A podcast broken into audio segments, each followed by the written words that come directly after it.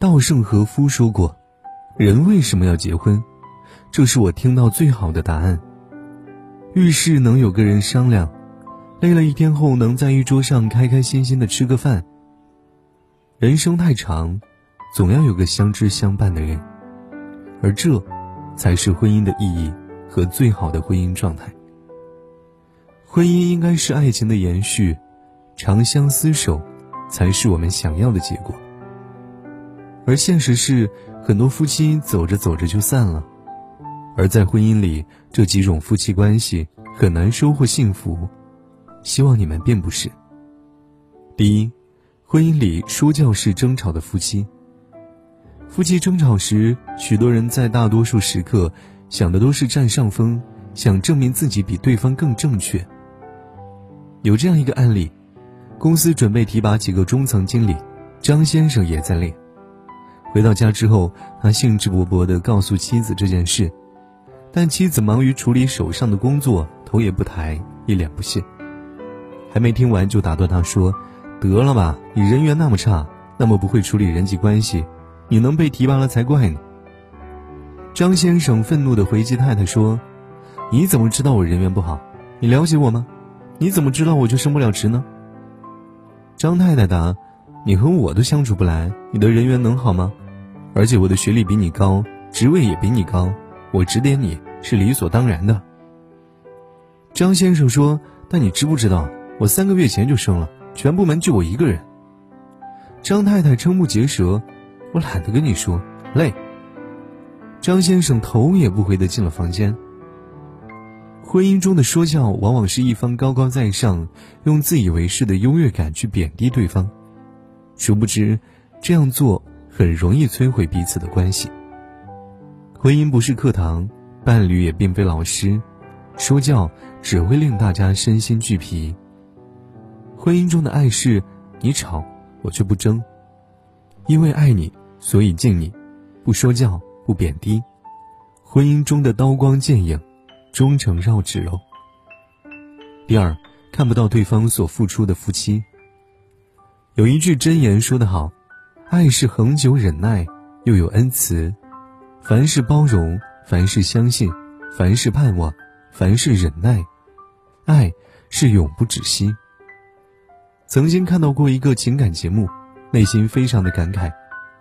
有一对小夫妻结婚七年了，本来很恩爱的两个人，现在都觉得他们的婚姻是一种错误。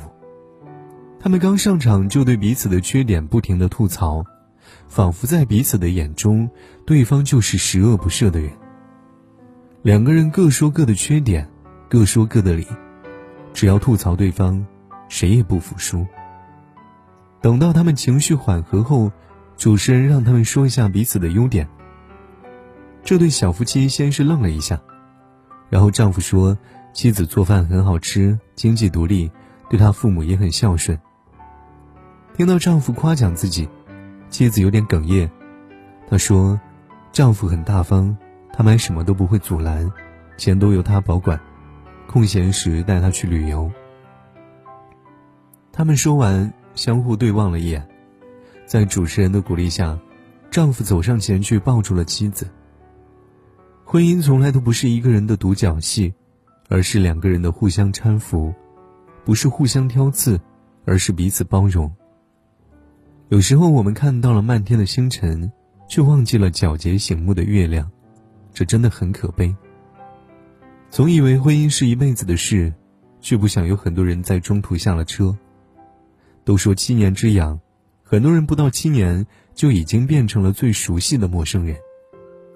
因此，只能看到伴侣的缺点，看不到对方为这段感情所付出的婚姻，注定是走不长远的。第三。遇事很少懂得沟通的夫妻。电影《世界上最伟大的父亲》当中有一句台词：“曾以为世界上最糟糕的事就是孤独终老，其实不是，最糟糕的是与那些让你感到孤独的人一起终老。当两个人在一起比一个人还要孤独的时候，那一定会感觉不幸福。当内心的声音长期被身边的人忽视。”打断，就会感到被忽略、被冷落，当一对伴侣像陌生人一样搭伙吃饭的时候，双方也会感觉到缺少感情的传递。没有交流沟通的婚姻，就会存在一些危机，让人幸福感缺失，感觉孤独。其实婚姻里，在一定程度上，最可怕的不是争吵，而是无声。有数据显示，在离婚原因中，夫妻双方无法沟通，感情冷漠占六成左右。很多夫妻在发生矛盾之后，不去追究问题的根本，而是用沉默竖起一道道围墙，用冷战浇灭所剩无几的爱意。这么过了没多久，就会觉得婚姻好似一潭死水，毫无波澜，寡淡无味。法国作家莫鲁瓦曾经说过。